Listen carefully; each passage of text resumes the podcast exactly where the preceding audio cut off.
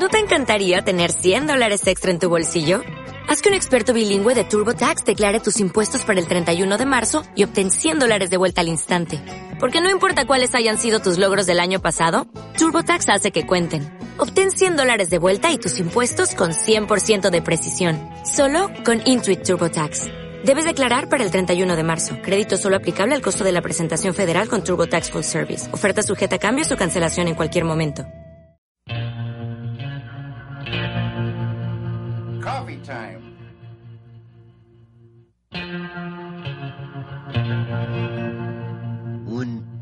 Podcast sobre Twin Peaks y la obra de David Lynch.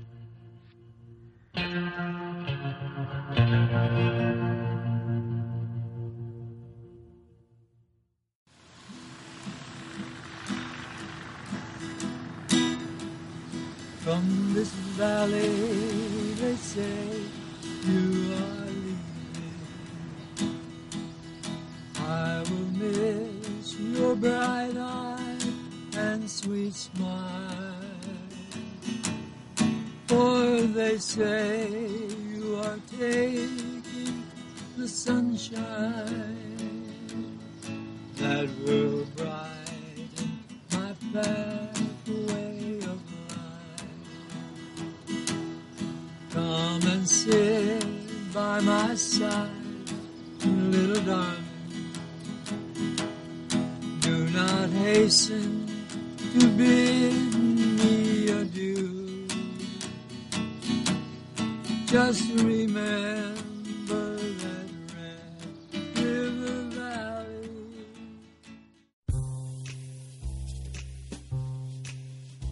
Queridos escuchas de Coffee Time, este podcast dedicado a Twin Peaks y a la obra de David Lynch, nuestro Master Yoda.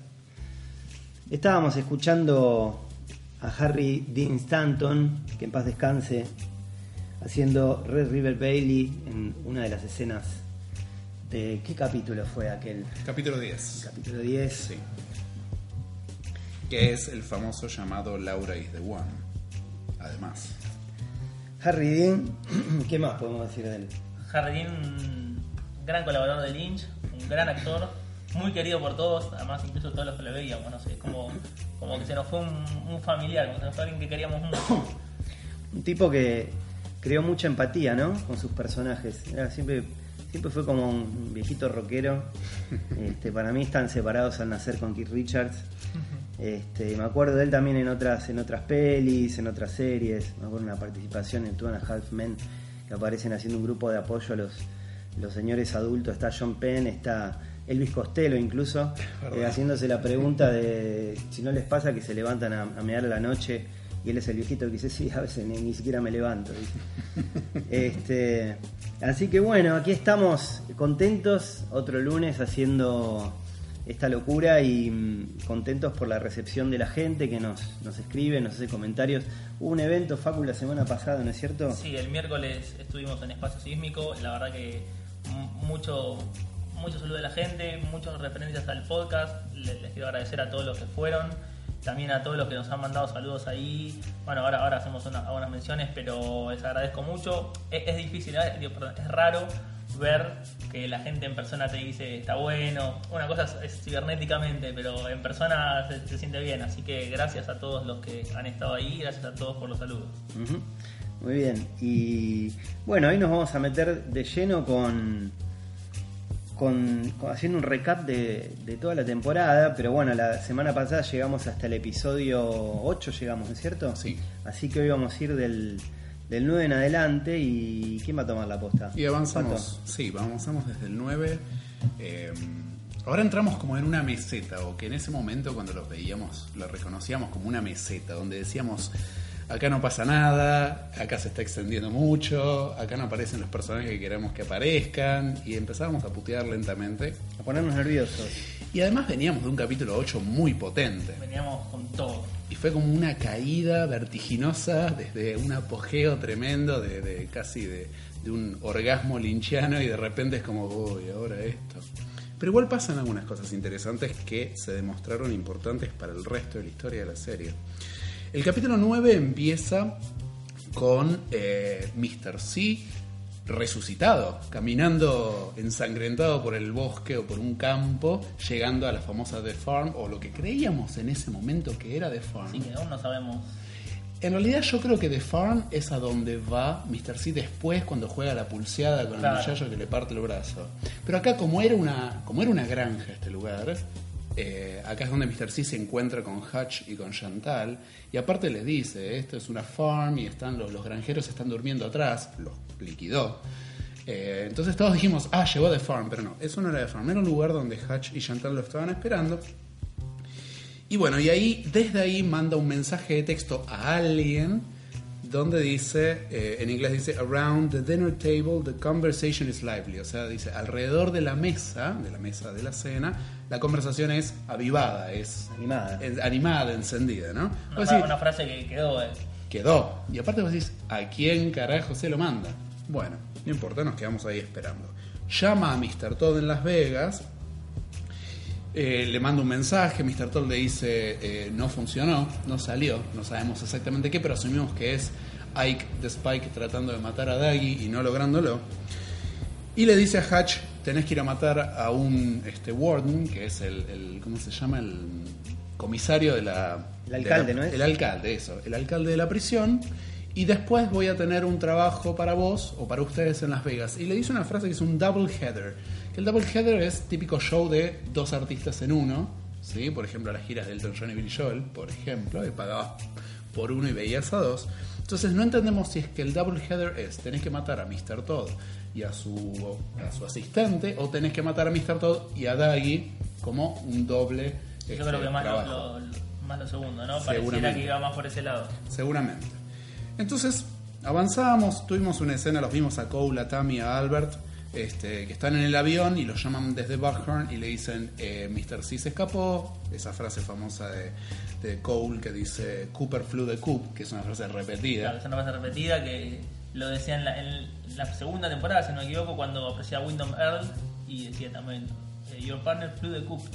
Entonces de esto pasamos a verlos a Daggy y a Janie E en una estación de policía con los tres hermanos Fusco que lo están entrevistando, están hablando con Bushnell, que es el jefe de Daggy, y Bushnell está puesto en una posición eh, llamativa que muchos reconocimos como que era el gesto de Lil de Firewalk With Me, esta chica vestida de rojo que a través de unas, unos movimientos y unos gestos mandaba unos mensajes a Chester Desmond, que Chester Desmond los interpreta y se los comenta a Stanley porque Chester Desmond era parte del grupo de Blue Rose.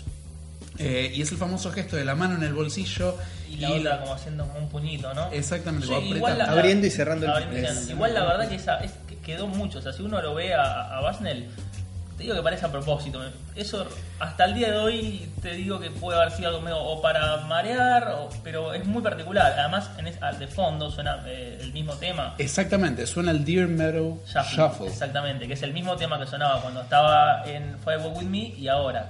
Ya bastantes de las casualidades. Esa todavía te la, te la dejo pasar, ¿eh? es Mira, polémico. yo si no escuchaba la canción digo, el tipo es exboxeador, lo están boludeando y se calienta y los quiere cagar a trompadas, entonces está con la manito de te voy a encajar una piña.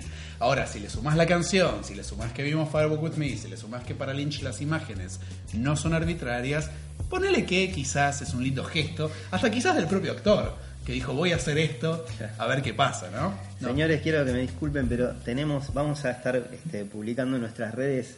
Tenemos a Laura mirándonos a los ojos, a Laura Palmer, el portarretrato famoso que acá trajo Facu. Es inquietante, te voy a decir, hacer este podcast mirándola. Yo, yo espero que no lo rompan, ¿no? Como está, espero que- No, por favor. Por ahora va a quedar a salvo, pero si me siguen mirando así te digo, no, lo prometo puedo nada. creer, no lo puedo creer. Bueno, perdón. No, no, pero nos enteramos de cosas interesantes, como que mm, los Fusco descubren que desde hace, desde el año 97, en, o sea, a partir del año 97 aparecieron cosas sobre Daggy, apareció información sobre Daggy, antes no existía nada. Bushnell le dice que Daggy trabaja con él desde hace 12 años, o sea, desde el 2004, entonces vamos entendiendo un poco más esto de en qué momento Daggy eh, tulpa de aún no sabíamos que era un tulpa, aún no sabíamos que se había sido creado. Claro. Entonces es como que, ¿qué- ¿de dónde habrá salido? Exactamente, exactamente. Pero bueno, avanzamos y lo vemos a, a, a Dougie Cooper sentado con Janie E y viene la, la famosa escena que todos nos emocionamos un poco, que él mira la bandera norteamericana o estadounidense, perdón, eh, y escucha de fondo America the Beautiful, que es casi un segundo himno que tienen los, los estadounidenses, ve pasar a una secretaria con zapatos rojos, los sigue, se frena en el enchufe y bueno, y ahí dijimos, va a pasar algo, no pasó absolutamente nada. Y avanzamos a este, una escena movida pero, pero interesante que los Fuscos finalmente atrapan a Ike the Spike, este, el enano que habían mandado a matar a, a. Después de eso tenemos una escena divertida que le da el nombre, nosotros creímos por lo menos que le daba el nombre al capítulo, que es Lucy y Andy discutiendo sobre de qué color comprar una silla. Pero ese, esa escena en la estación de, de policía nos da la- el pie para ver a el trío. El gran trío del- de policías 2016 de Twin Peaks. Exactamente, que son Hawk, Bobby y el Sheriff Truman. Este, el Sheriff Truman 2016. Que van a visitar a la madre de Bobby. Una de las escenas para mí más emocionantes de toda la temporada. Sí, porque además de emocionante por lo, por lo visual y lo histórico, suena de fondo el tema de Cher Exactamente. de Badalamenti. Y además retoma mucho, ¿no? Con, ahora, ahora hablamos de, de la escena, pero retoma mucho con esa famosa escena de, de Briggs, originalmente de la segunda temporada, de un Exacto. capítulo ya dirigido por Lynch, en la cual él le dice que tiene una visión y que él lo ve a Bobby de grande y lo ve viviendo una vida plena. Y eso fue una escena que, pensar que por a uno que fue fan tanto tiempo, uno la veía y, y como que, bueno, imaginaba, ¿no? Que tendría un desenlace, pero ahora verlo efectivamente real. Qué y- padre rígido pensaba. Claro. Tal cual, por ser militar y demás, vos decías. eh, Eh, gran- esa escena es excelente y cómo retomó esa, esa escena yo creo que realmente Lynch tenía la, la idea de, de que suceda así y me encantó y fue muy emocionante ahora verlo verlo a Bobby y ver cómo se da todo Sí, lo lindo es que aparte la madre le cuenta que, que su marido le había dicho, va a llegar un día en que va a venir Bobby con Hawk y con el sheriff Truman,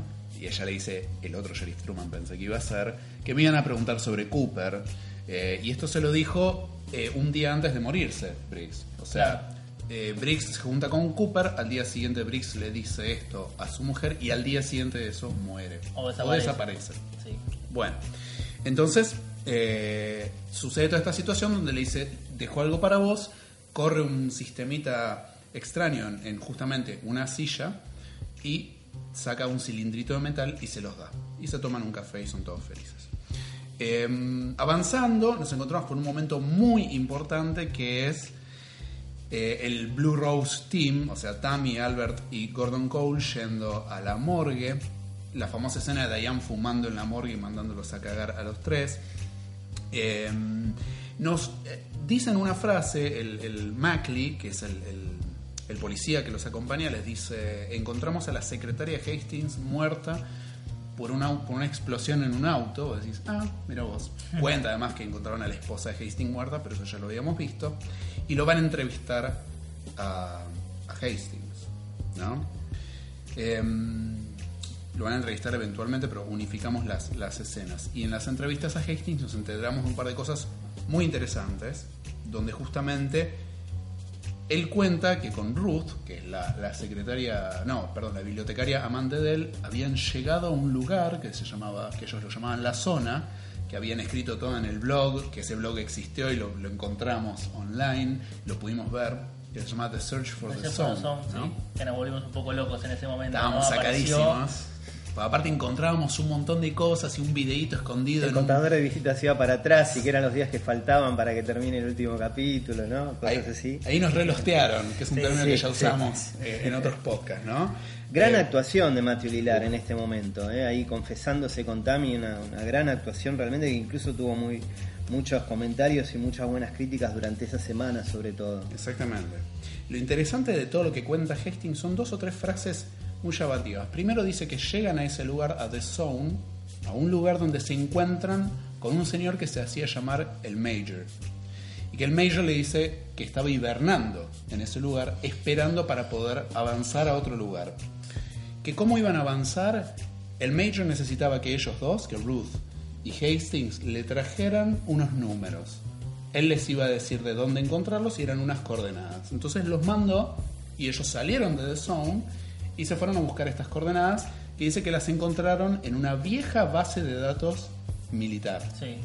Encuentran esas coordenadas y se las vuelven a llevar al Major, a este mismo lugar. Y yo mientras reveía esto digo, ¿está hablando del famoso agujero en el cielo en el cual Gordon Cole vio a los tres Woodsmen en la escalera? Y yo creo que sí. Pareciera que sí. Después veremos ¿no? que van a esa, a esa zona donde lo vieron por última vez. Pero también, si no, me- no sé si es en este o, o después, eh, Hastings cuenta que, o como que le agarra medio un ataque y cuenta que había muchos de ellos. Exactamente, varios. es acá mismo. Entonces pareciera que, que van a ese lugar, ¿no? A esa.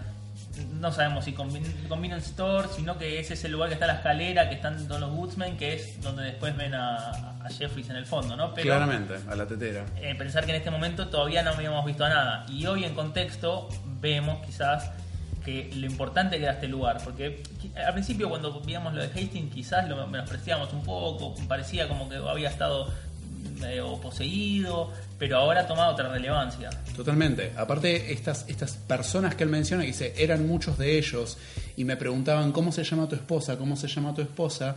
Él reconoce que son ellos, entre comillas, los que mataron a Ruth, que la matan en ese momento. Asumimos que los ellos, que eran muchos, eran los Woodsmen. Y yo cuando lo veía, estaba con un amigo, le digo, che, pero los Woodsmen habla y me dice, claro, boludo, Gara Light, Gara Light. Le digo, bueno, uno habla. Yo no sé si todos hablan. Pero es muy probable que Light y recita poemas. Y recita poemas. Es- eh, creo que es exactamente la frase que le respondí y le digo, tenés razón. Eh, pero lo, in- lo interesante es que, bueno, que le, le- le pueden dar los números al Major y él cuenta que se eleva, empieza a flotar el Major y su cabeza desaparece, pero el cuerpo queda ahí. Entonces, ah, la cabeza que después vimos flotando, que ya la habíamos visto flotando y que después la vemos flotando en el Club Silencio del Gigante. Bien, entonces ahí nos queda en claro que estos muchachos, eh, ahí murió Ruth y demás. Eh, esto, esto es lo que, lo que encierra toda la situación de Hastings, que es muy interesante. Recuerden que en este capítulo Bobby puede abrir el famoso cilindro. Claro, que él, te- él sabía, el padre lo había instruido para poder abrir, abrir eso. Exactamente. Y encuentran el famoso papelito. Al papelito Adentro que, del tubito. claro, Dentro del tubito, todo que, chiquitito. De hecho, de hecho, ese papel medio que anticipa el gran momento de la temporada. Ya ahí sabíamos que ya plantea, estamos casi mitad, bueno, casi exactamente mitad de temporada. Plantea como un momento, ok, de acá en adelante, ya estuvo la introducción, de acá en adelante va a venir todo el desarrollo de lo que estamos esperando, que es justamente la vuelta de Cooper, el momento exacto cuando se junten los dos Cooper, y nos da una fecha, que es el 2 de octubre, 9, 1 y 2 de Son octubre, dos, oh, exactamente, dos fechas. 2.53. Exacto. Y además, que no lo recordaba y lo, al reverlo lo vi, no es el único 253 que hay en el papel. Hay otro papel que dice 253 yardas al este claro. de Jack Rabbit's Place. Listo, están las dos fechas. No olviden de poner arena en sus bolsillos. Exactamente. Y son dos papelitos. El segundo papelito es un recorte de eso que el Major Briggs le muestra a Cooper en la primera temporada de esas grabaciones del espacio que ellos interceptaban con su... Sí, que después eran del bosque, no del espacio. Bueno, pero viste que no, no queda claro, porque dicen que es un observatorio que observa hacia las estrellas. En dice teoría, ¿no? Siguiendo, siguiendo un poco con, con el libro de Frost, que bueno, Claro. siempre estaba ahí acostado. Ese observatorio es el que se ve al principio de- del opening, ¿no? La intro que se ve ahí antes de que aparezca Twin Peaks, la cara de Laura, aparece una, una- un edificio que supuestamente está en Blue Pine, que es la- una de las dos montañas de Twin Peaks, que está ese observatorio donde en el- la, primera, creo que segunda temporada, ¿no? Eh, en la segunda. Ah, Sí. toma Sí. Cooper. De ahí eh, el papelito que muestra Briggs es uno que hay dos Cooper. Claro, el que les deja. El que les deja. dos Cooper. Y es interesante verlo ahora con la, ulti- la- una de las últimas escenas de Hawk cuando va eh, el Mr. C a, a sentarse, que dice que no quiere café, que medio que lo descubren. Él ya sabía que había dos Cooper, ¿no? Entonces, eh, ya cuando lo llama y habla con el otro Cooper, ya tenía la impronta de que había dos Cooper. Claramente. es importante también este descubrimiento, no solo el de las páginas de Laura que habíamos visto antes, sino este papelito que le deja a Briggs. Y aparte, ¿por qué hacemos la creación de dos Cooper? Porque el papel que le muestra Briggs en la segunda temporada tiene tres Cooper. Cooper, Cooper, Exactamente. Cooper. Y abajo dice, The owls are not what they seem. Y después todos números. Bueno, y el capítulo termina con Orwa Simone, la banda preferida de este podcast, eh, con un segundo tema, no con el mismo que hicieron antes, y con Sky Ferreira, del cual, de la cual escuchamos su cover de Blue Velvet en el podcast anterior, eh, como una chica hiperdrogada y toda con, con un sarpullido, hablando de gente que no entendemos y no conocemos. Sí, que ahí, ahí empieza, ¿no? Empieza toda esta cosa de gente que no conocemos, que ya la gente, la gente que veía, ¿no? La, la temporada se ponía nerviosa, quién es, pero es, ¿qué, qué onda. Y se empieza a aparecer el, el- el aire de Audrey, ¿no? Toda esa toda esta gente, todas estas segundas repeticiones de, de artistas en Roadhouse que son muy importantes. Exacto. Y acá empezaba la gente medio. Yo creo que ahora vamos a seguir, pero hay dos o tres capítulos que se vienen que la gente se puso nerviosa. Sí. Inclusive cuando avanzamos al, al próximo capítulo, que es el décimo, que es el que decíamos se llama Laura is the One, sacando la escena inicial que es Richard yendo a amenazar a la única persona que fue testigo de su, de su atropellamiento al niño, y no solo la amenaza, sino que básicamente la caga trompadas, pensamos que murió, pero después descubrimos que no, Em, pasamos a esa hermosa escena de Carl Roth o Harry Dean Stanton tocando Red River Valley, em, que es un tema, llamémoslo popular estadounidense, que no tiene, no tiene raíces. O sea, la- los primeros escritos sobre ese tema aparecieron en 1890. Tiene raíces conocidas. Claro, no tiene un autor conocido, es casi un tema surgió casi popular. surgió casi de improviso no estaba la, la- era una toma que iba a ser de, de Carl Roth ahí y había una guitarra de hecho hace poco subí ahí en el Twitter que subieron un pequeño backstage que para que él tocaba toca, él toca la guitarra surgió y dijo bueno vamos a grabarte cantando un ratito esa canción y quedó Sí, es más, el que lo grabó fue Peter Deming Claro. con su celular. Este, y inclusive hay otra escenita, hay otro videito muy cortito con una foto de Lynch sentado con, con este, Harry Dean Stanton mientras Harry Dean está como practicando, le está mostrando el tema a ver si, si básicamente le gustaba el tema y, y sale. Después, lo interesante de este capítulo viene por partida doble. Por un lado, avanzamos un poco más en la historia de los hermanos Mitchum, donde ellos terminan por entender que Mr. Jackbox es este, Douglas Jones porque mientras están en su casa, después de que Candy lo, le da un zampazo con un control remoto a, a Rodney, Queriendo matar una mosca. queriendo matar una mosca y lo dejan medio tonto, prendan la tele, pasa el noticiero, pasa la entrevista de, de ese intento de asesinato fallido de Ike de Spike a, a Dougie y ahí dicen, ese es nuestro Mr. Jackbox. Y dicen, o sea que Dougie Jones, o sea, el- nuestro señor Douglas Jones es Douglas Jones. Como si dijeran John Doe, que es, viste, un don nadie, este, es ese. Y lo otro interesante que pasa con los Mitchum Brothers es que vieron que ellos lo pasan a odiar a Douglas Jones por un ratito ¿no? por un ratito, pero no solo lo odian por los 447 mil dólares que gana, sino por los 30 millones de dólares que supuestamente él les cagó Como eh, asegurador. como asegurador. Pero yo estoy seguro que nadie se acuerda de dónde viene esa idea. Y esta idea viene de que Anthony Sinclair, el compañero de trabajo de Dougie Jones, trabaja en realidad para Mr. Todd. Es este muchacho que está sentado en una oficina enorme en Las Vegas. el que para, para mejor recordarlo el de Mulholland Drive ¿no? el que va al fondo del line de Mulholland Drive Eso el sí que lo se muere. la mayoría, ¿no? exactamente. Este muchacho, en una escena que vemos en este capítulo, lo tiene Anthony Sinclair en el fondo y le dice: Vení para acá, vas a ir a hablar con los hermanos Mitchum y le vas a decir que Douglas Jones es el culpable de que ellos no hayan cobrado los 30 millones de dólares que nosotros les quisimos cagar. O sea, ahí entendemos también que ellos son los que le cagaron el negocio a los Mitchum y lo quieren hacer pasar a Dougie de culpable. Entonces Anthony Sinclair, con mucho temor, va a ver a los hermanos Mitchum y está esa escena tan graciosa de él llegando, ellos lo ven por la cámara, la mandan a Candy a buscarlo y Candy está, pone a hablar. se pone a hablar, le señala el techo y lo traen y le preguntan de qué hablaban y Candy le dice, no, les estaba hablando de que hacía mucho calor y que cae aire acondicionado, está re, repuesta, pobre Candy. Pero lo gracioso es una reacción que tiene Brad Mitchum, que mirando la cámara dice, ¿por qué tarda tanto? ¿Qué es esto de tardar tanto? Y es casi una especie de alusión al propio Lynch y sus, y sus imágenes extensas y sus momentos lentos. Sí, que este capítulo en particular, el 10, eh, eh, esa semana siguiente también hubo muchos comentarios acerca de, de la, falta de paciencia de mucha gente, porque son justamente son tomas largas, muchos silencios y ma- sumado a la, la trama y todas las intrigas que, que iban apareciendo, no creó como un estado particular que no había pasado exactamente con los capítulos anteriores. Tal cual. Yo creo igual que este capítulo, aunque parezca lento en algunos casos, construye relaciones. ¿Por qué? Porque de repente Janie E se empieza a volver a enamorar de Daggy y es el famoso capítulo donde cogen los dos y él con los bracitos que le saltan en la cama, Una ella- palomita. una palomita y con su cara de éxtasis medio, medio infantil casi y que de los gritos de su madre Sunny James se despierta. Como que ahí se re- ves que se va reconstruyendo la relación entre Daggy y, y Janie E.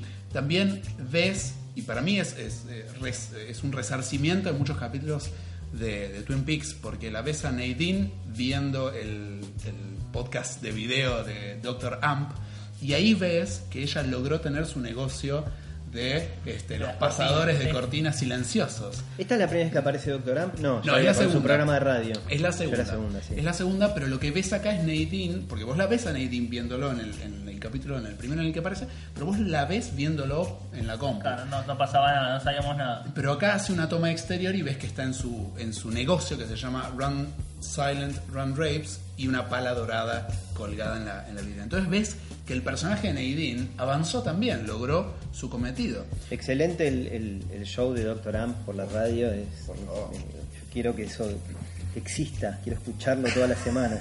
Aunque sea en repeat. Sí, y, y- y una mención de esta, estas escenas de los, los dos emisiones de, de Doctor Jacob y Doctor Amp, que la gente las superponía también, ¿no? Ahí empezó la locura. Sí, sí, sí, para ver que había algo oculto. Tal cual. Tal cual. O sea, ahí había algo interesante porque era casi repetido. Cambia el final un poco. El texto del final es distinto. Pero sigo sosteniendo que este capítulo genera avance en algunas relaciones. Por ejemplo, entendemos cuán hijo de puta es Richard.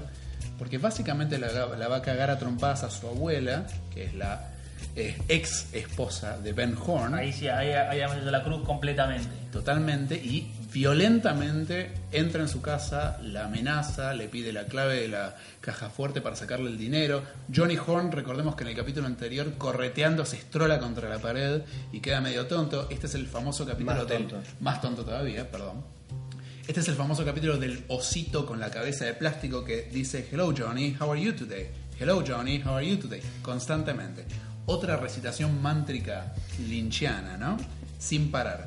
Pero ahí, aparte, la violencia de Richard es tremenda, cómo lo bardea. A Mea le dice, en un momento, traten de escuchar bien en inglés, pero básicamente le dice, te voy a caer a trompadas, puta, no sé qué, y me lo voy a coger a tu hijo. O sea, así, tipo, es violentísimo el pibe. sí, sí, Tiene muy 24 dramático. años y es un sacado. Y bueno, entonces vemos avanzar relaciones. Vemos que Chad eh, nos queda clarísimo que todos lo odian en la estación del sheriff. Lucy le dice, ¿qué haces acá? No, voy a ver qué tal está el día, porque en realidad Chad quería agarrar la carta que había mandado la, la- esta chica que se llamaba Miriam, que había sido la testigo del accidente de Richard.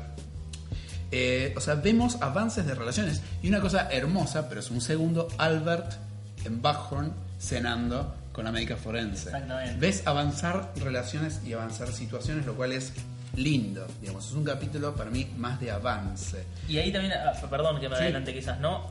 Crees automáticamente, ahí después de, de la escena esa de Albert, que está Cole eh, dibujando, haciendo ese dibujo tan que tanto también dio que hablar, que además se le hace un primer plano al dibujo que es como un, como un reno. Un ahí, venado, un venado con una mano saliendo, que parece mucho a la mano de Bob también eh, en cierto capítulo.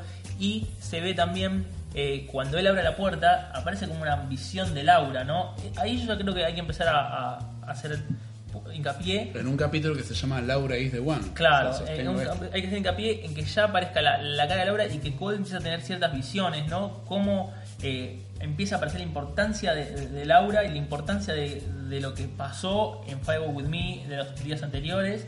Y quizás en ese momento uno no lo veía tampoco, pero después del capítulo 18, después del final del 17, empieza a otra visión también de eso. Y además lo interesante es que Albert es Albert en realidad. O sea, Cole tiene la visión, pero el que golpea la puerta es Albert y le viene a traer un mensaje de texto que Diane mandó. Al recibir el famoso ese de Around the Dinner Table, the conversation is lively, Albert le dice, Diane respondió a este mensaje con, tienen a Hastings, los va a llevar al sitio. ¿No? Entonces dices, ah, y eh, Albert le dice, me parece que no es tan buena, y Cole le dice, sí, lo sentí cuando me abrazó, cuando ella me abrazó. Entonces Albert dice, esto lo confirma. Y Tammy aparece y trae una foto de Mr. C hablando con un pelado en la caja de Nueva York. Que eso queda en la absoluta nada misma. Nada misma. Y para, sí, para cerrar, hay una escena hermosa hacia el final que es de vuelta a la Log Lady hablando con Hawk. Y lo interesante de esta escena de la Log Lady hablando con Hawk no solo es lo que dice, sino cómo. En las escenas anteriores que apareció, que apareció Catherine Coulson, la actriz, la vemos sosteniendo el teléfono y hablando. En esta escena, como la vamos a volver a ver en la última escena en la que aparece, ella está recitando hacia adelante, no tiene ningún teléfono en la mano. Y dentro de ese, de ese recitar dice dos o tres cosas que ahora tienen mucho sentido. Por ejemplo, le dice, Electricity is humming, o sea, la electricidad está zumbando. La escuchás en las montañas y en los ríos, la ves bailar en las estrellas y en los mares, y la ves brillar alrededor de la luna. Pero en, estos días el brillo se está muriendo. Dice, ¿qué va a pasar en la oscuridad que quede? Los hermanos Truman, y esto lo digo en inglés, The Truman Brothers are both true men. O sea, los, los hermanos Truman son hombres de ley, digamos, son buenos hombres. Hace un juego de palabras con el apellido de los Truman. Y le, continúa. Y los otros, los buenos, que estuvieron con vos durante todo este tiempo, le habla a Hawk, dice, mira, ahora el círculo está completo. Mira y escucha al sueño del tiempo y el espacio. Ahora viene todo flotando como un río. Todo eso que es y no es. Y le termina diciéndolo, Laura is the one. Tremendo. Sí, sí, quizás ahora, ¿no? Una perspectiva parece otra cosa. Exactamente. Y bueno, y terminamos con Rebeca del Río, con su vestido de Black Lodge y Moby de bajista, cantando el tema No Stars en el Roadhouse. Buenísimo. Bueno, lindo momento para irse a escuchar un poquito de música. Eh, lo que vamos a escuchar ahora es eh, esta música que suena en el Palacio del Gigante. Es un tema de Dean Hurley, que ya hemos hablado bastante de él y hemos escuchado algo también. Eh, el tema de cuestión se llama Slow Serious Room.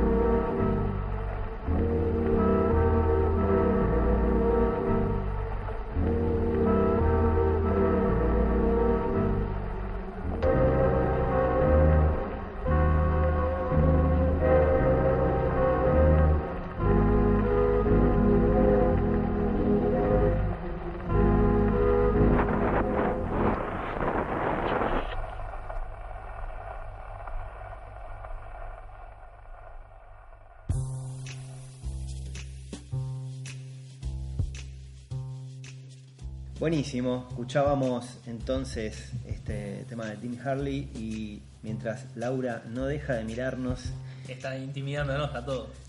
es jodido, ¿eh? No es para cualquiera este portarretrato en la mesa de luz, ni siquiera como souvenir o como o como nada. En ningún No lado, es para cualquiera, te lo puedo asegurar. Pero aparte te mira de frente, ¿no? Es como, no puedes escapar.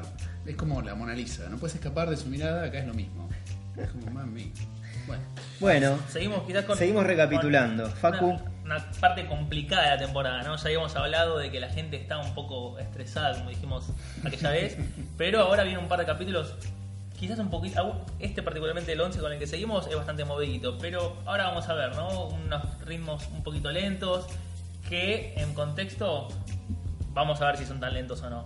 El capítulo 11 particularmente había sido uno de los favoritos de todos. Yo creo que incluso eh, hoy ponemos en retrospectiva y hubo pasaron muchas cosas, hubo escenas muy, muy lindas, que mucha nostalgia, ¿no? Que eso es lo que quizás queda la gente. Eh, aprendemos un poco más de Becky, Becky la, la hija de Shelly, que sabíamos ya que estaba con un con este Steven, que es un, un drogadicto, pero ahora como que se desarrolla un poco más ello. inclusive, Eso. perdón, algo que no mencionamos del capítulo anterior. eh, Becky y Stephen están peleándose y Claro. tiran una taza. Mientras está, mientras está cantando Carl Roth, Exactamente. Exactamente. Ahora justamente pareciera como continuar eso. Becky llama a la madre, le pide, le pide el auto, la atropella con el auto medio sin querer en su, en su euforia. y qué gran escena. Una gran, ¿no? una gran escena. Va a buscar a Steven que no lo encuentra, le dispara a la puerta. Vemos que Steven está con eh, Heather Hayward, la hermana de Donna. Una de las hermanas. Y ahí nos preguntamos, eh, esa, esa escena de ahí, ¿iba a ser para Donna? Si hubiera querido Donna o no. Eso lo, mucho también hablamos en su momento para pensar. Sí, igual Sabrina Sutherland dijo, yo ya no le creo nada igual, pero dijo, Yo no le creo eh, nada. En el último reportaje que se le hizo que respondió en Reddit, dijo, le preguntaban por Donna y dijo, Donna no funcionaba en esta temporada. Nunca dijo, no conseguimos a la actriz. A ver, ya usaste dos actrices para Donna, podría ser Sí, usada una pero- tercera tranquilamente. Pero yo creo que un poco sabiendo el, el seguro, ¿no? Es porque Sí. Donna, la, la actriz de Donna, no se retiró hace rato, pero sabiendo ya el, el, el no asegurado, un poco lo pudo haber cambiado. Tal cual. Y lo que vemos ahora en este capítulo, que es una escena que gustó mucho, ¿no? Una línea temporal, a mí por lo menos me encantó, que es todo el tema de Bobby. eh, cuando habíamos visto a Becky, que sabíamos que Becky era hija de Shelly, pero no sabíamos hija de quién, ¿no? recordemos que estaba el Leo Johnson, podía pasar cualquier cosa, y acá nos confirman en este capítulo que es eh, hija de Bobby también, ¿no? Está Bobby, Shelly separados y, y Becky hablando los tres en una, en una cabina ahí del RR Diner.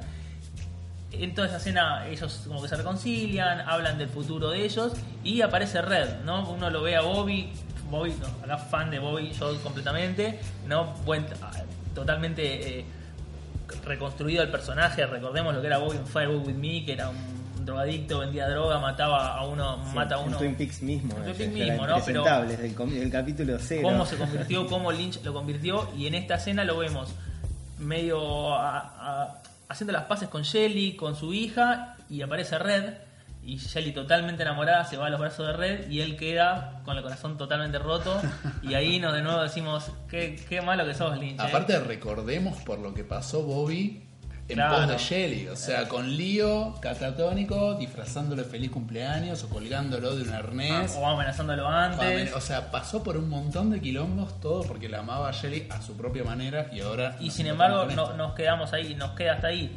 Eh, Yo creo, perdón, eh, Red creo que ha quedado como uno de los personajes que más detestamos junto con Chad. Aunque no tuvimos mucho desarrollo de Red después, pero Es del que menos desarrollo tuvimos y creo que es al que más Sí, odiamos. sí, sí. Y en esta escena, ¿no? Uno, quizás sabiendo el- el- la impronta de Lynch, dice, bueno, a futuro no nos va a solucionar esto, ¿qué pasará? Y no pasó nada, pero también ya tenemos un poco la confirmación de que se grabaron más escenas de, de, de- perdón, de Becky y de Bobby. Veremos si alguna vez las veremos. También eh, recordemos, perdón me adelanto un poco, cuando hablan eh, Ed, cuando se reconcilia con, con Norma, ¿no? Esa escena tan linda que ya hablaremos. Eh, Shelly se la ve mirando esa escena como diciendo, che, me estoy acordando cosas del pasado, no, no sabemos más qué va a pasar. También se la ve a Norma mirando la otra escena. Claro. Que ya ves. Claro, entonces- ahí como una. Pero la miran medio con desaprobación. ¿no? Bueno, Como, cada una la mira con sus ojos, pero hay unas tomas de cada una de ellas mirando la, la escena. Tal cual. este, Tal cual. Y eh, en medio de esta charla escuchamos unos tiros, escuchamos unos tiros. Ahí, eh, claro, empezamos a pensar de todo. Esta red, está, eh, hay una red de, de droga que sabíamos que había. eh, no, al final sale Bobby a ver qué eran esos tiros y era un nene que había agarrado un arma que estaba en una camioneta y disparó. En el medio un embotellamiento, una escena bien linchana y es uno tocando bocina, tocando bocina, tocando bocina y vemos a una, una señora ahí que maneja bastante desenfrenada, ¿no? A los gritos a totales. los gritos totalmente, enojada, una chica vomitando, una nena vomitando, pero no vomitando como cualquier nena, sino vomitando de manera lincheana, A lo Lynch, sí. totalmente desesperada. Y la mujer también hablando pareciera como medio crípticamente. Eso quedó como una escena colgada de linchana, pero incluso uno en ese momento decía, uy, ¿qué está pasando acá? Sí, esa, esa escena nos daba el pie como para pensar que en Twin Peaks, el pueblo, estaban pasando cosas extrañas. Exactamente. Había teorías que decían que había quedado el pueblo encerrado. Me acuerdo, me acuerdo. Como una especie de, de, no sé, como que el Black Lodge. Una mega lodge. Claro, se había expandido para albergar al pueblo y que estaban todos del orto y de la cabeza. De hecho ahí, ahí aparece un, el, el nenito, eh, Sí. cuando Bobby medio que arregla todo, aparece el nenito mirándolo con una cara muy enojada, ¿no? Claro. Que dice, ¿y este, este nenito dónde salió?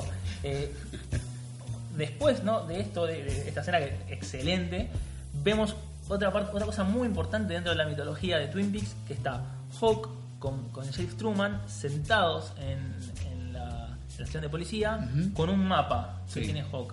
Este mapa me parece que estamos todavía esperando que lo publiquen. Ya hay unas reconstrucciones que hicimos con, con la imagen de costado que la girás. Tiene muchísima información. Vemos a Twin Peaks, vemos. Hasta en un momento se ve como, como el Jumping Man algo con un pico. Se ven un, el- una especie de garbomoncia, una especie de choclo. Un fuego negro. Un fuego negro. Y eh, acá también eh, Hawk le, le explica muchas cosas de, a, a Sheriff Truman de, acerca de, de Twin Peaks, acerca de, de su descendencia indígena y cómo todas las cosas que pasaban en el bosque. Ese mapa me parece que lo estamos esperando, señor Lynch.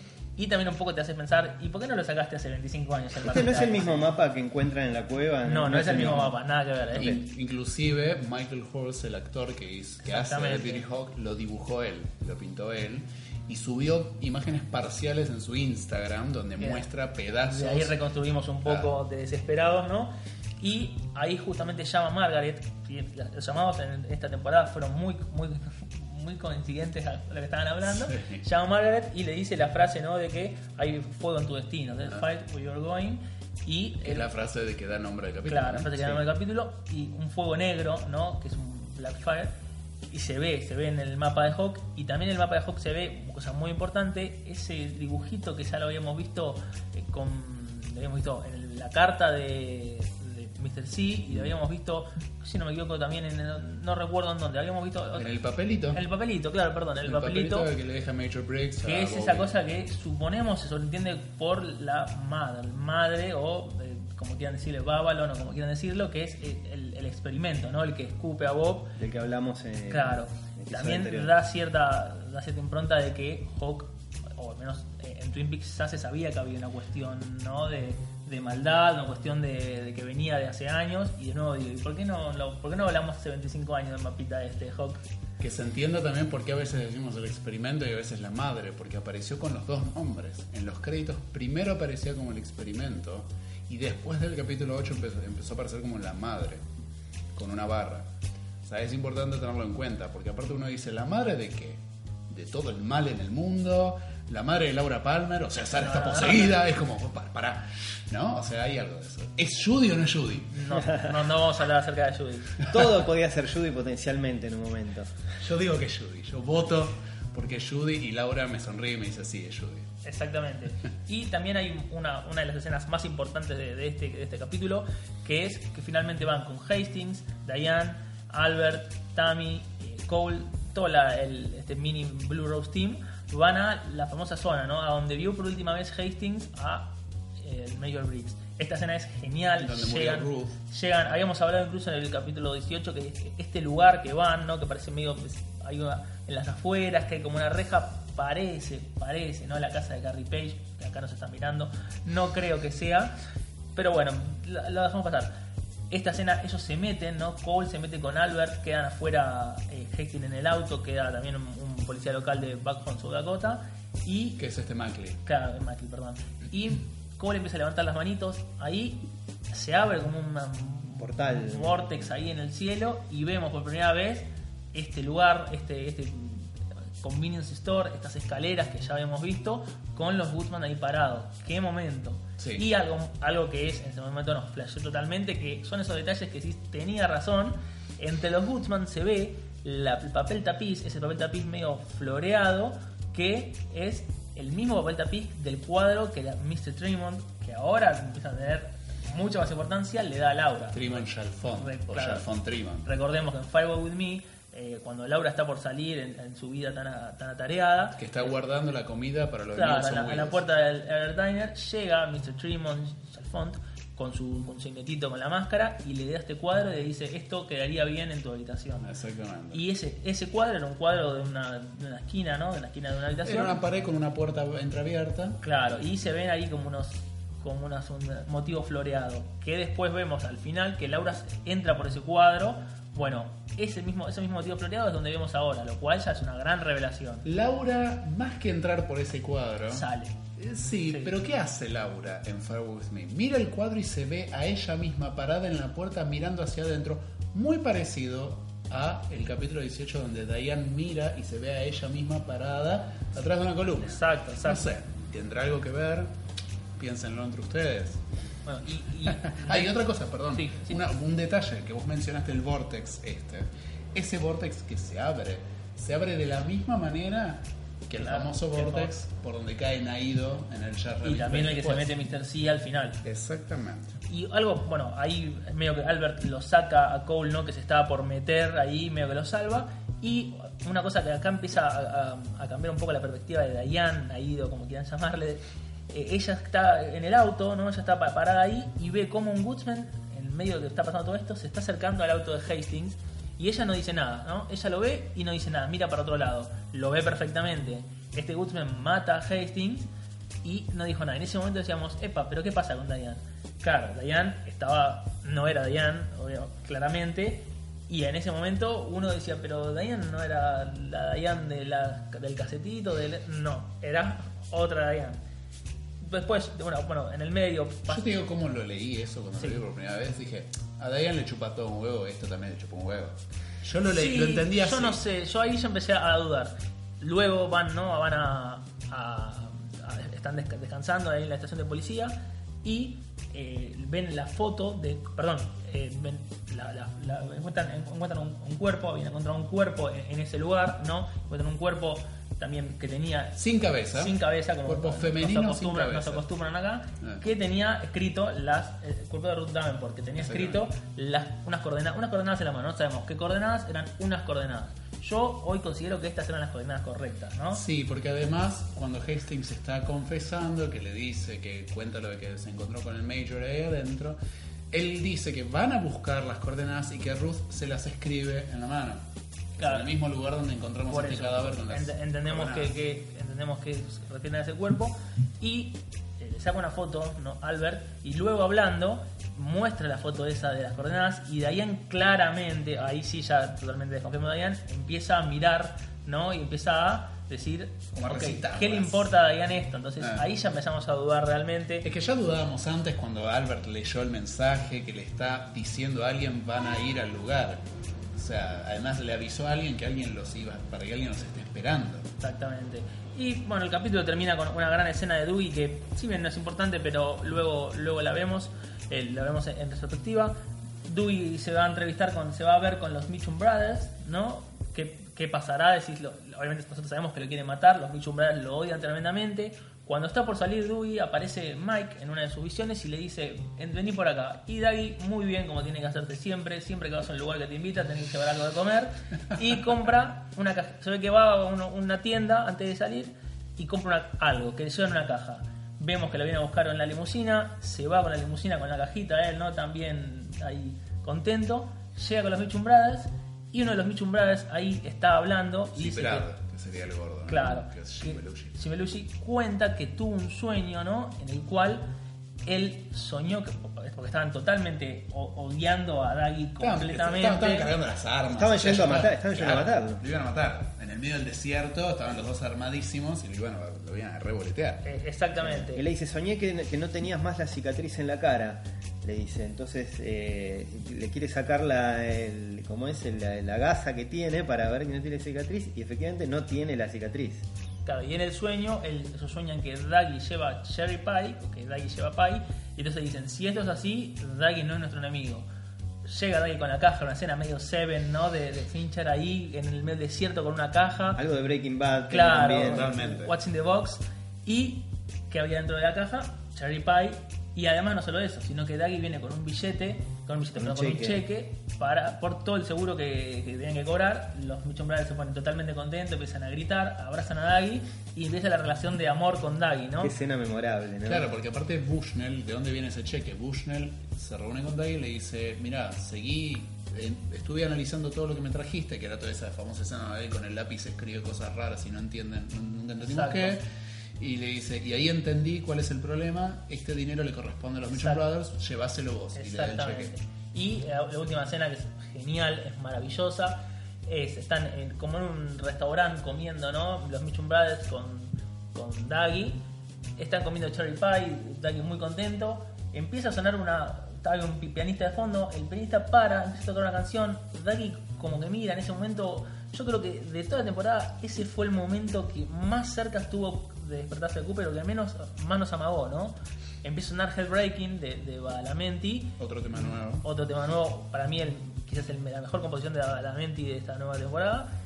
De ahí empieza a mirar al, al pianista. Es interesante también ¿no? cómo esa composición de Badalamenti tiene varios motivos parecidos a, a otros temas de, de la primera temporada, especialmente el bajo, el piano suena como Sycamore Trees, la que Cooper, recordemos, escucha esa canción que canta Jimmy Scott cuando Cooper entra por última vez a la Red Lodge- a la Black Lodge, perdón, que es, aparece cantando y el bajo de ese piano es muy similar, casi que tiene el mismo motivo. Entonces pareciera como que llama la atención de, de Cooper, Guy Cooper, y en ese momento quien llega, la señora de- del casino, ¿no? La señora de Mr. Jackpot, Sí. que le cuenta que gracias a él recuperó su vida, ganó Estaba dinero, con el se hijo. encontró con su hijo y le dice, ustedes no saben la gran persona que tienen acá los Mitchum Brothers, y los Mitchum Brothers le dicen, sí que sabemos. Sí.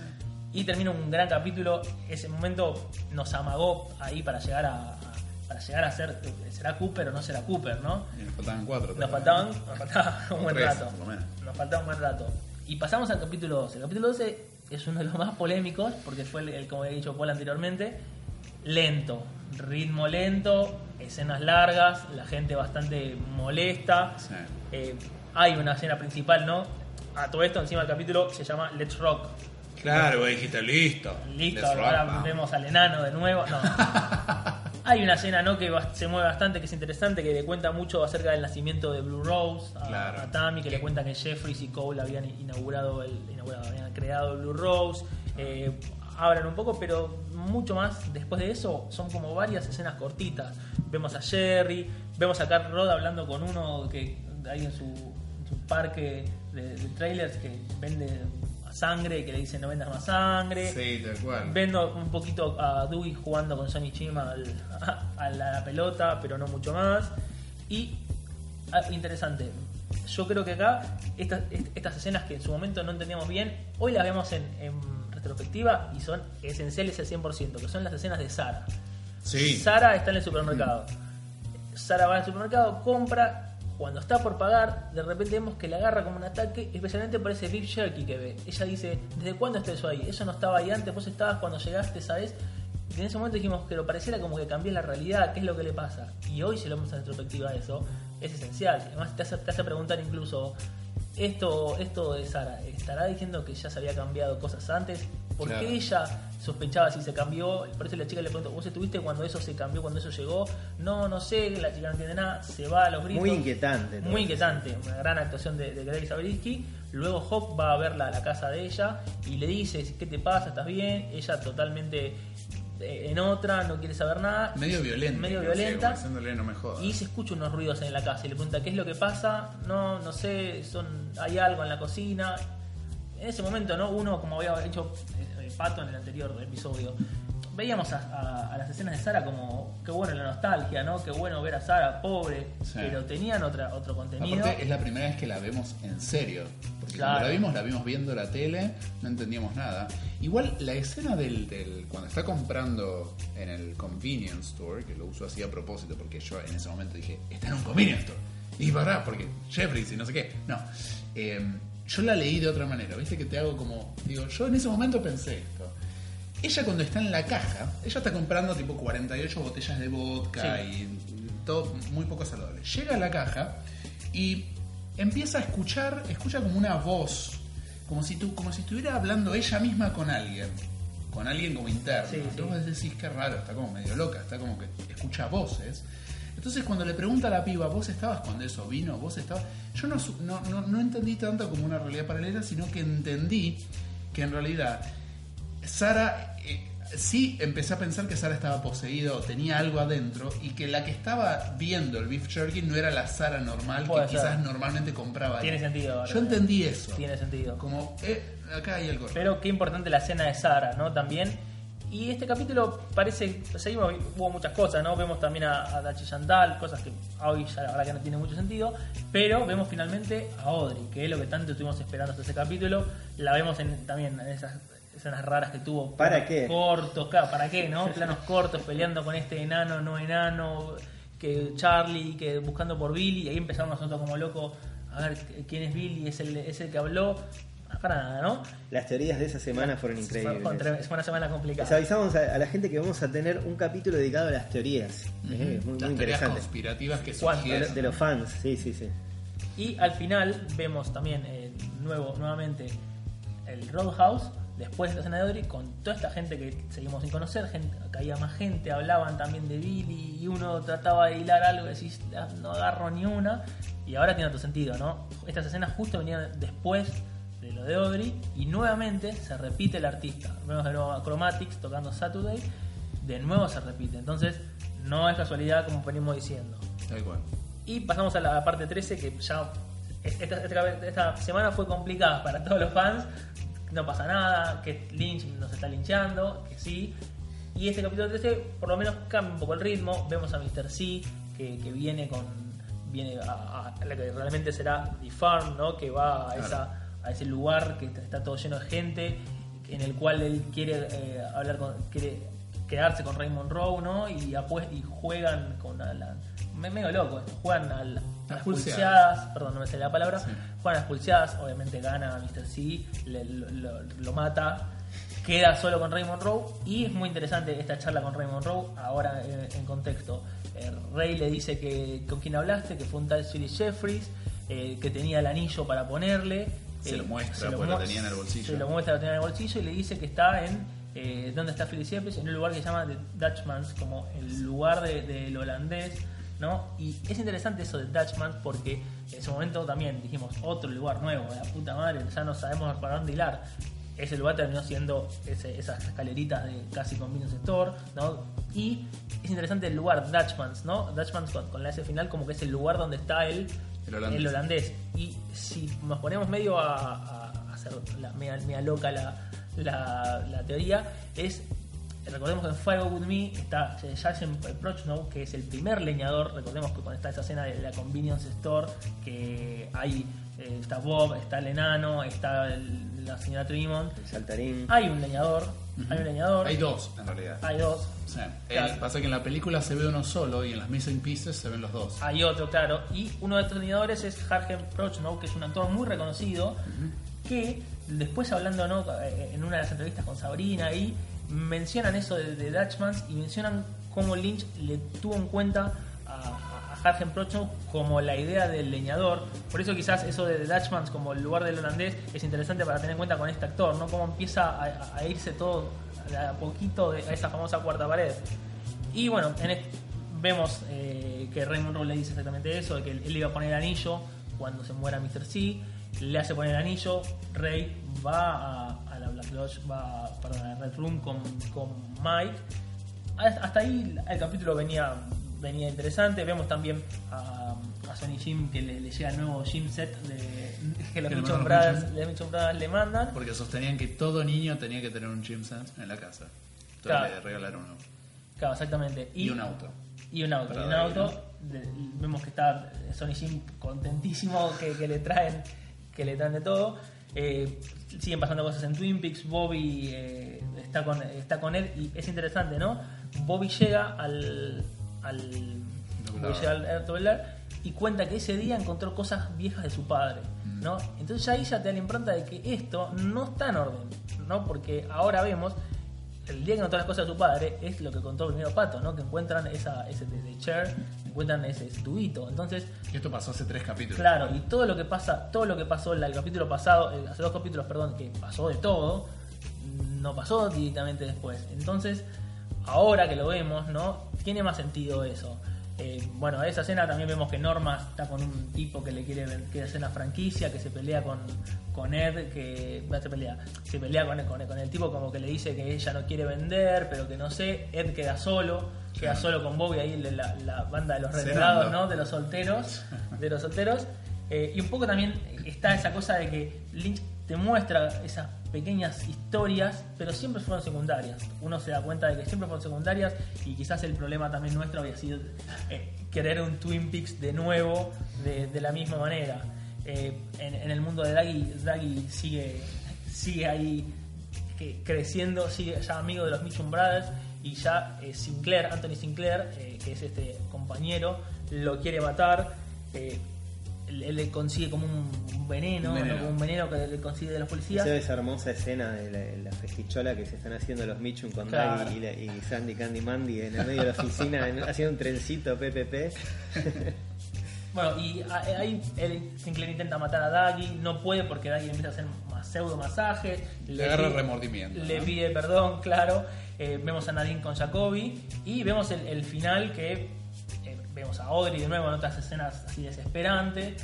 Que no hay mucho que decir de Audrey, ya sabemos que no pasa nada. Lo único interesante es que se repite prácticamente el mismo Es- texto. Sí, y dice lo de, de la de, escena de. Again Who Lived Down the Lane, que también podemos llegar a sacar algo, pero tampoco tiene sentido. Y a mí al final, lo más importante quizás, es ver a James Harley de nuevo tocar el temazo de Just You, que nos encantó, lo bancamos totalmente. Lynch, linchándonos de nuevo, diciendo, ustedes jodieron 25 años con esta escena que era malísima, bueno, acá lo tienen de nuevo tocando. Cabe restar que James, Renovada. Sí, pero también tengamos en cuenta que James Marshall, el actor que hace James Hurley, en algún momento abandonó su carrera actoral y se dedicó a ser músico. Y bueno, y después tuvo un problema de salud y básicamente le falta un pedazo del... No, Es- Pero quizás- quizás, eso ¿no? sucede en el mundo de Twin Peaks, pero tuvo un problema con una, una- un medicamento que, que le dio una reacción adversa y básicamente le tuvieron que sacar un pedazo del colon. O sea, es- Chicos, no tomen, med- no se automediquen. Inclusive te mandó al, al- No, a la no tenía ese dato, no tenía ese dato. Sí, sí, Te sí. mandamos un saludo, Era, era un medicamento, es- en algún lado está la información, era un medicamento bastante conocido, no me acuerdo ni para qué.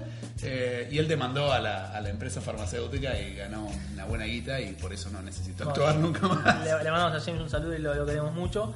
Y pasamos, fíjate, do- capítulo 2 y 13 no hubo mucho que decir, pero pasamos para mí a, a mi parecer, a quizás uno de los capítulos más, el capítulo más importante de toda la temporada, para mí, eh, a nivel desarrolla, desarrollo de trama, que es el 14, es We Are Like the Dreamer.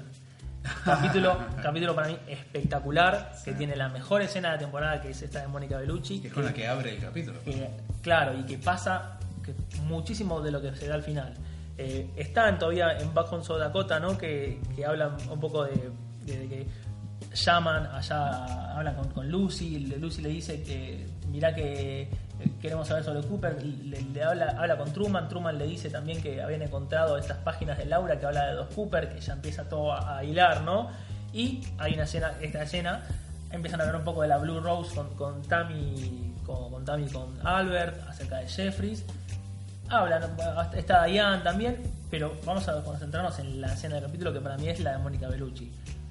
Cole empieza a hablar de que tiene sueños con Mónica Bellucci. Albert medio que dice otra vez este con las boludeces. Porque aparte la frase es, volví a tener uno de mis sueños. con Claro, y Mónica es Bellucci". otra vez esto, esto. Y eh, cuenta que él sueña que está en París con Mónica Bellucci, que llega Mónica Bellucci con, con un agente y que le dice esa famosa frase, la, la vieja frase, We are like the dreamer who lives, then dreams, lives inside the dream. Sí. ¿Qué es? Somos como el soñador, que... pero.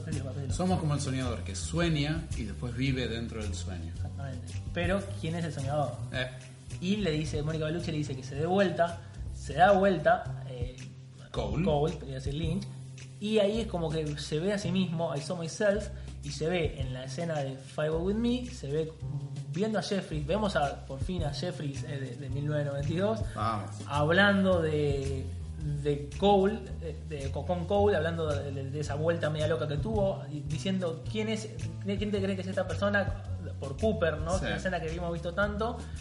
Y empiezan a recordar, pareciera como que Albert y, y Cole no recordaban esa escena y empiezan a recordar y empiezan a darse cuenta de que, de que Jeffries les había marcado eso y lo importante que es esta escena a nivel capítulo 18, digamos, teniendo en cuenta esa gran escena, esa gran escena, perdón, del capítulo 18 en, en la cual se cambia todo con Diane, ¿no? Se cambia todo el mundo y cómo, cómo ahora se rompe la cuarta pared, cómo Lynch va a, a París con Mónica Bellucci, no con una actriz que hace Mónica Bellucci haciendo algo, con Mónica Bellucci, cómo está al lado de su de su Atelier. de, de su sí, es un, es un estudio, es estudio. un- eh, hay una galería también, exactamente al lado, como ya habíamos hablado, está pegado y cuando Mónica Bellucci le dice que se dé vuelta, lo que ve él es su estudio, y lo que ve él es su, exactamente su estudio con su galería y su exposición, y la exposición que estaba haciendo en ese momento es eh, Man, Man Waking from a Dream, un hombre despertándose de un sueño, que no es casualidad, no es particular.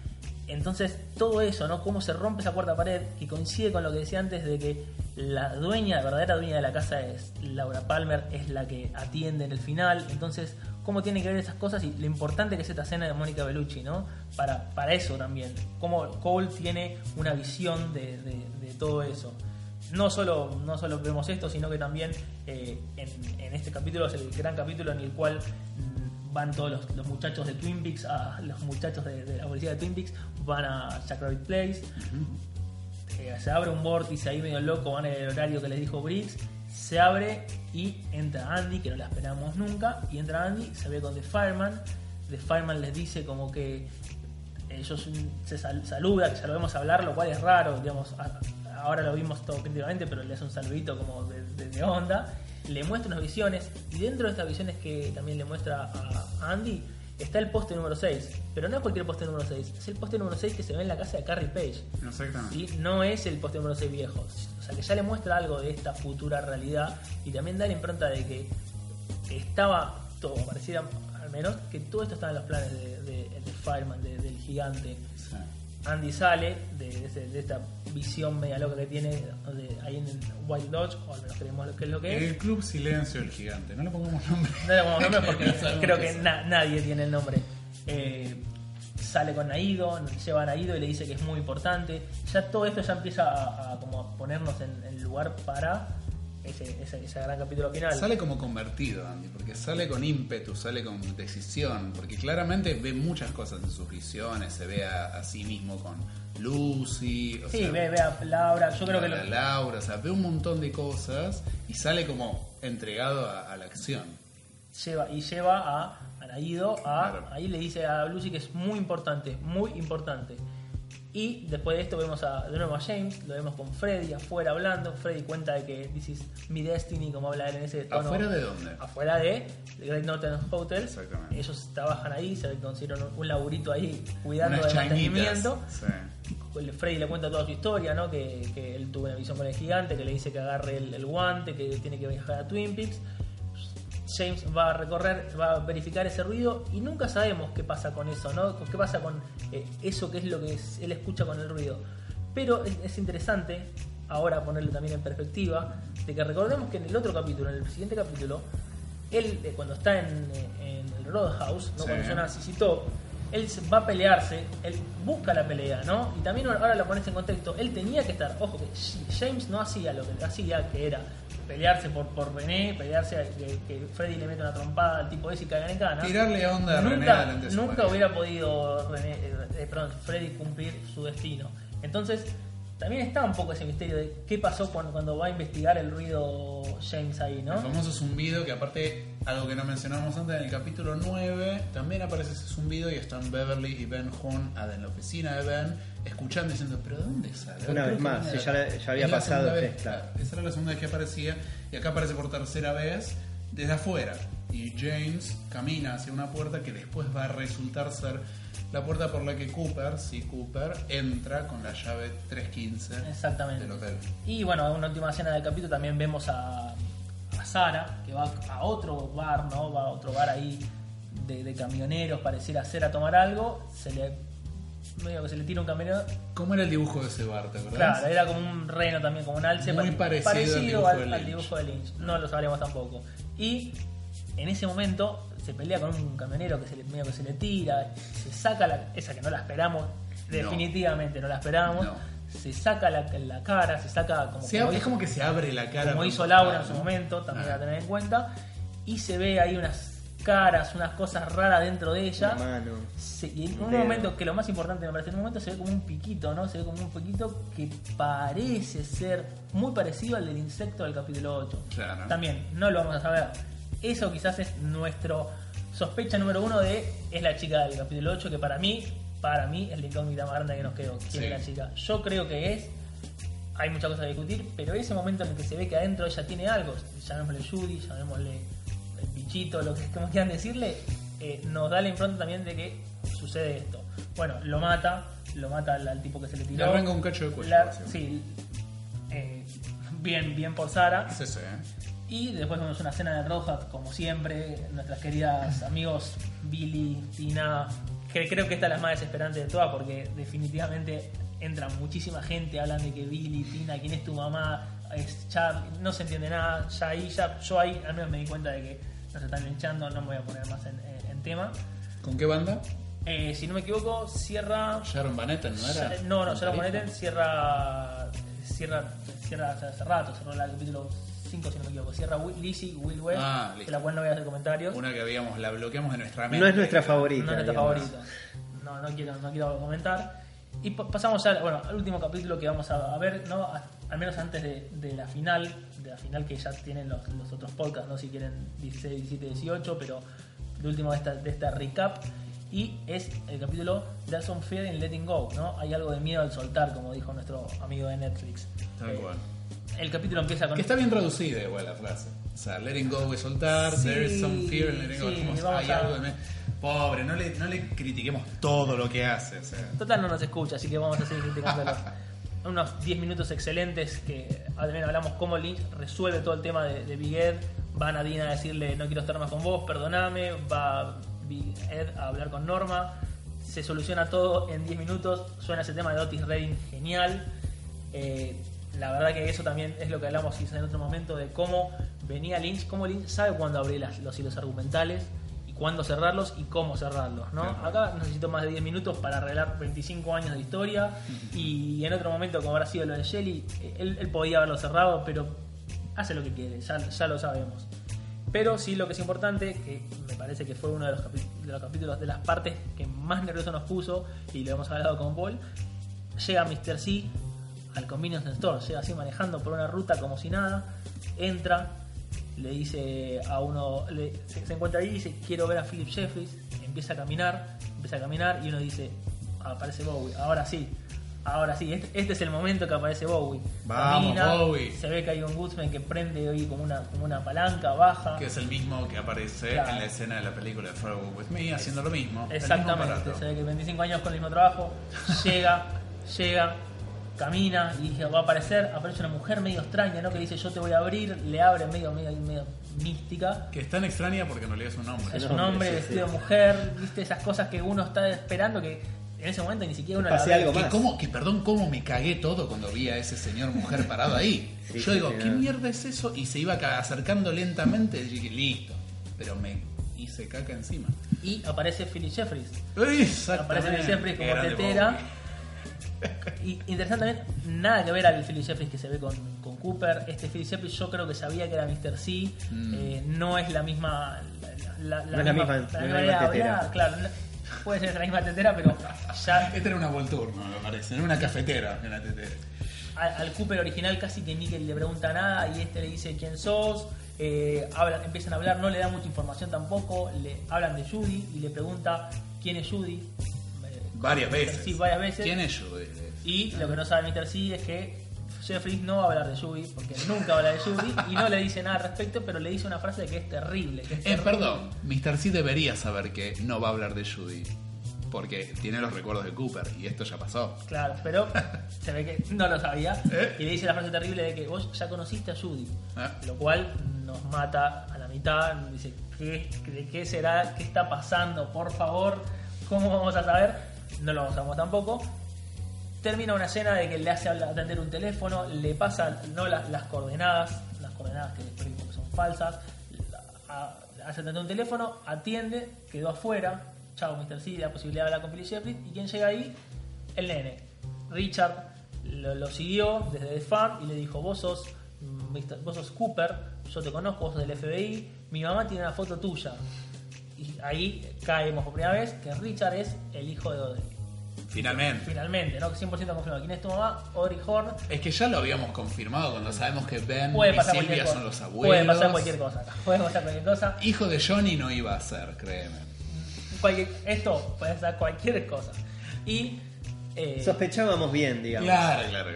Creo que es la única a la que le pegamos. es la todo única. lo que pensamos. Pero hasta que no me lo diga él que era el, el No hijo de Audrey, no pasaba. Sí. Medio que lo caga a palo como, como padre. Le dice: Vení para acá, pibe, déjame déjame joder. Pendejo insolente. Exactamente, se lo lleva, se lo lleva que después lo- vemos como, bueno, como termina pobre, ¿no? Y Frito. Sí, o- hay algunas escenas también de, de Steven y ahí de Steven y, y Becky, que tampoco sabemos qué pasó, ¿no? ¿Que quién aparece en esa escena? Aparece Mark Frost. Mark Frost, Cyril Haciendo Pons, un cameo. haciendo un cameo ahí caminando por, por el, el, el tráiler. Paseando un perrito. Claro, y después eh, hay algunas escenas así cortadas. Eh, Jamie eh, le lleva un poco de. Perdón, algunas escenas cortadas en Twin Peaks. eh, Vemos a Naido también en, la celda. Eh, bueno, a, a lo de James que ya habíamos hablado, que se agarra trompadas, ¿no? Ahí, Escenas que son camino a, a lo Sí, que va a suceder después. No, y- no tan sí. importante quizás en sentido, pero sí lo importante es que finalmente sucede. Está Jane Lee le lleva un poco de torta que le gusta tanto a Cooper, está comiendo, están viendo Sunset Boulevard, no Cooper está viendo Cooper Dyke está viendo Sunset Boulevard y de repente ¿qué pasa? En Sunset Boulevard nombran a Gordon Cole. Recordemos que Lynch le puso el nombre de Gordon Cole a Gordon Cole porque es un personaje de Sunset Boulevard ya, de la película, ¿no? De película Jim Wilder, ¿no? de los años 50 de Billy Wilder, claro. Nombran a Gordon Cole y ahí le agarra la. Se despierta, se despierta y dice, che, Gordon Cole, ahí caí. Y lo primero que se le ocurre, que él re- supongo que recordará cuando entró, que entró por un por un enchufe es, y bueno, así como así como entré, voy a volver a entrar. Mete el tenedor que estaba comiendo dentro del enchufe y se corta toda la luz. Chao, dije, lo que falta que ahora nos mate a Agui de esta manera y nunca lo veamos. Y vemos al final, bueno, ahí a The Bales, banda que le gusta mucho a Paul, ¿no? A mí también no voy Me a gusta mucho, me gusta mucho ese tema. Me gusta mucho, sí, sí. No voy a hacer Musicalmente me parece un muy buen tema. No me Ya, gusta ya, la vamos, letra. ya vamos a hablar largo y tendido del. Sí, sí. Vamos a También, hacer un podcast sobre la música. sí, sí, por supuesto que lo, lo esperamos. Y bueno, vemos eh, dentro de esa escena de, de, The Bales a una chica que está ahí sentada sola, pobre, y la sacan, la, la tiran ahí medio que, que nada. La depositan, la depositan en el Sí, suelo. sí, amablemente. No, tan amablemente, pero la depositan, sí, es verdad. Nadie la tira, nadie la empuja. La agarra uno de cada lado y así como está sentada en la misma postura la pone en el piso. Exactamente. Y mucho ¿no? también decíamos qué, qué está pasando, qué, eh, lo importante de este capítulo sí, que me parece, antes, antes del final este, llama Margaret a Hawk y le dice, me estoy muriendo, me estoy muriendo. Eh, Hawk eh, como que mucho no reacciona, ¿no? Pero, como ya habíamos hablado antes, todo lo que dice Margaret es, es importante. Le dice justamente que eh, se tenga cuidado con el que está en- en- cerca, debajo de Blue Pine Mountain. Sí. Le dice, me estoy muriendo. Ya hablamos mucho cuando hablamos cara a cara. Y esta escena también, hace poco lo estuvimos hablando, Lynch contó que la filmaron cuatro días antes de que muera Catherine Colson, lo cual es bastante emotivo. Pensar que una amiga de tantos años de Lynch como Catherine Colson haya filmado cuatro días antes de morir y, es, y, las cosas que dijo, ¿no? Y, también un poco hay, hay que tener en cuenta que la, la filmaron por Skype, porque ella ya estaba muy mal. Eh, la dirigió Lynch por Claro, Skype. la dirigió Lynch por Skype, la filmaron. Skype, la filmaron. la Mandó un equipo a mandó un filmar. equipo muy acotado a filmar porque ella ya no, no, no podía salir. Y yo creo que esta escena también juega un poco también la, la nostalgia, ¿no? Porque si bien eh, no, lo que dice es un poco reiterativo, ¿no? Habla de, de que tenga cuidado, de que no, no es tan importante, sino el hecho de que My Log is turning gold, mi, mi leño se está volviendo de oro. Y se despide el personaje. Y este capítulo termina con la a memoria de Eh, Margaret Lanterman, del personaje Del personaje. Y con las luces de su cabaña apagándose. apagándose y vemos ahí. La verdad que totalmente emocionante, uno de los momentos más emocionantes de la temporada. Sin más, duda, sin yo creo duda, que el más sí. emocionante. Sí. Bueno, y aquí llegamos entonces al final de este podcast. Digamos, los, los tres episodios que quedan pueden recapitularlos en episodios nuestros anteriores, que están ahí en los mismos canales de donde están escuchando esta, este podcast. Eh, ayer, una pequeña mención, tuvimos nuestro, nuestro segundo de, de regocijo cuando vimos en la entrega de los Emmys que a Laura Dern le entregaron un, un Emmy por Big Little Lies, muy, muy buena serie también. Eh, y creemos que el año que viene tenemos que esperar, como todo con Lynch hay que esperar hasta el año que viene, en donde creemos que Twin Peaks debería arrasar con, con los Emmys. Eh, Debería. Sí, por lo menos para, para nosotros. Exactamente, esperemos, Sí. ¿no? Porque yo creo que hay que ver. Este año hubo algunas cosas, pero me parece que Twin Peaks se destaca bastante en, la- en ciertos aspectos. Kyle, al menos creo que con la gran actuación que tuvo, tiene que estar nominado seguro. Nominado y ganador. Seguramente. Bueno, y mm, vamos a ver si el, la semana siguiente nos mandamos quizá con el soundtrack. No, no lo hablamos todavía, pero es una posibilidad, ¿no? Con el soundtrack de la, de la serie. Nos pueden mandar Eh, mail, ¿no? A Nos pueden mandar también. mail, sí. A ver a- si tienen alguna sí. idea. ¿De Coffee. qué les gustaría que hablemos? Nos pueden mandar a coffeetimepodcast.gmail.com Gracias a todos los que escriben o por ahí o por Twitter, a, ya saben, a Arch Twin Peaks. Sí. Le quiero mandar un saludo también a, a Mara, Mariana, que siempre nos está ahí, siempre está ahí. Ya nos habíamos olvidado de mandarle el saludo. Entonces el otro día le tuve que preguntar. Un gran saludo a ella, bueno, a todos los que están siempre, ¿no? Que por suerte no- nos están bancando bastante. Por ahora. Y nos vamos escuchando música. Nos vamos escuchando a Chromatics con Shadow. Bueno, es uno de mis favoritos. No sé, acá. Este, ya hablaremos, ya hablaremos. Ya hablaremos, ya hablaremos. Nos pelearemos en vivo, seguramente. For the last time.